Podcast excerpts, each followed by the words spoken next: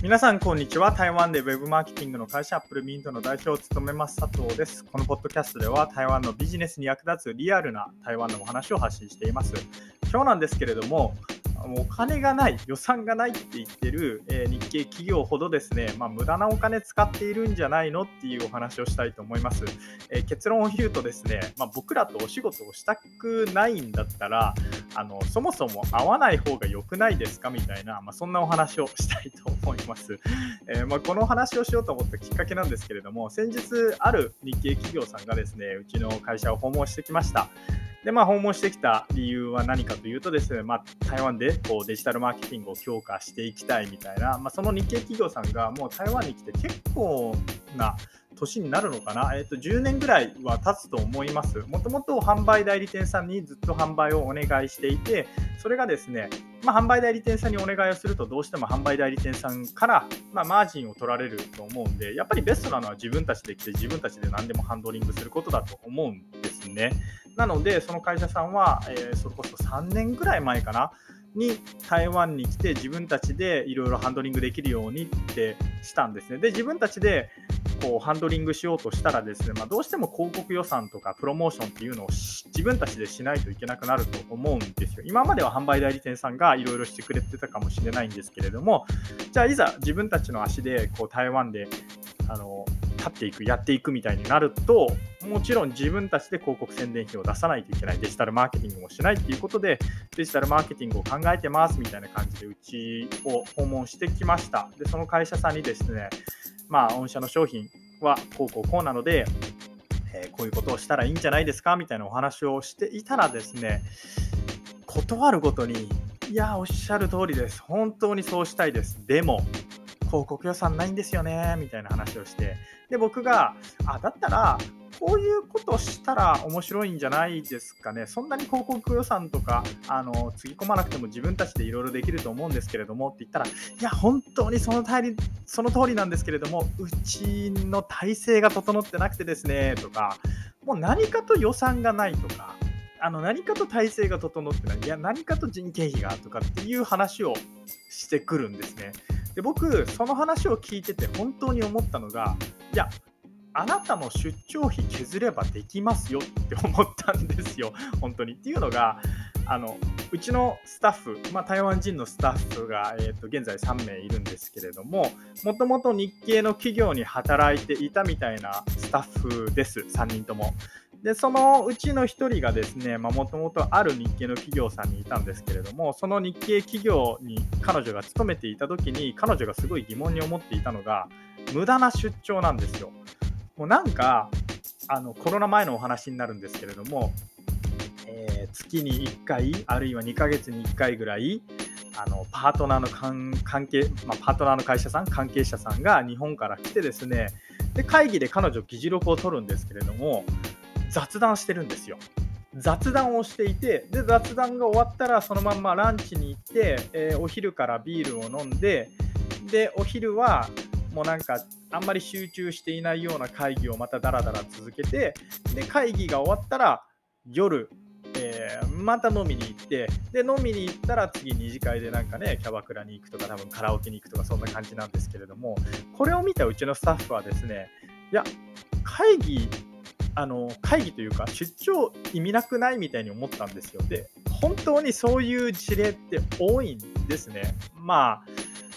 ただただ台湾に行きたいんでしょうね。あの会社のお金を使って台湾に来て、ちょっと羽目を外したいというか、遊びたいんだと思います。で、まあ、今回、うちの会社を訪問した企業さんに関してもですね、まあ、名刺交換をしたんですよね。名刺交換をするとですね、まあ、名刺に名刺にはあの部長って書いてあったんですね。まあ、部長クラスだと多分日系の会社さんは日当、えー、日当て、日当てっていうんですか、まあ、1日のそのあの手当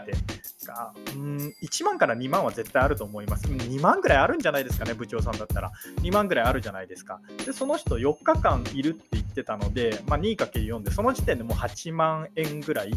えー、発生します。で、飛行機代が最近高いので、多分日本円で、まあ、エコノミークラスを使ってきたとしても、8万円ぐらいはかかると思います。まあ、その時点でじゃあ16万円かかってます。で、次にですね、その人の、ま4日間の給与。まあじゃあ部長さんなんで仮に1日のその人の、え、給与みたいなのを、ま、2万円としたとするとですね、それで、え、4日間、あの4日間台湾にいて8万円になります。まあ、この時点で、はい、24万円になりました。で、その方と、すいませんね、なんかピーピーピーピーなんで、で、続きます。で、その方と、なんか、えー、会議の途中にですね、ホテルの話になったんですね。っていうのが、その人が、いや、今回泊まってるホテルがすっごいいいホテルで、もう今度出張するときはそのホテルに泊まりますみたいな話をしていて、そのホテルの名前を僕聞いて、えー、Google で検索したらですね、1日の滞在費用、えー、宿泊費用か、ごめんなさい、宿泊費用が5900元って書いてあったんで、まあ、まあ、6000元ですね。台湾ドル6000 6000台湾ドルで、えー、6000台湾ドルっていうのが今の円換今の為替レートで円換算すると、まあ、約2万7000円ぐらいなのでこれ4日間、えー、その時点で10万円ぐらいします。はい。この時点で34万円します。で、えー、34万円っていうのはですね、まあ、台湾ドルでだいたい、まあ、7万5000から8万台湾ドルなんですけれども、えー、はい。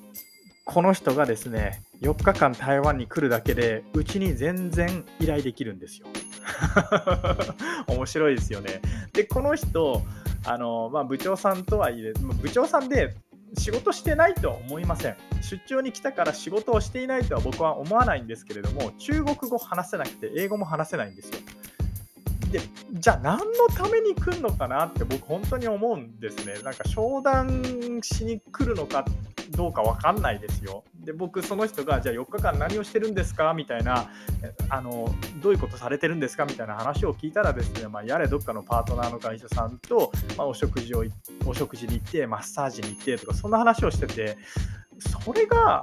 まあ、ビジネスにつながるとはあんまり思えないんですね。いや、もちろん、あれですよ、お酒を飲んで関係を深めてっていうことで、間接的にはビジネスにはつながるとは思うんですけれども、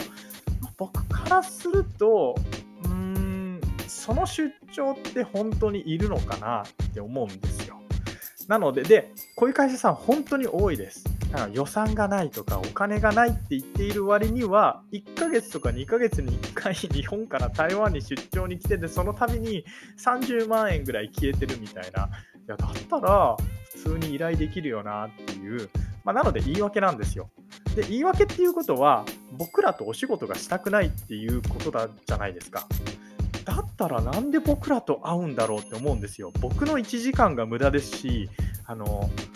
訪問してくださったその企業のスタッフと、その部長さんの1時間も無駄になるし、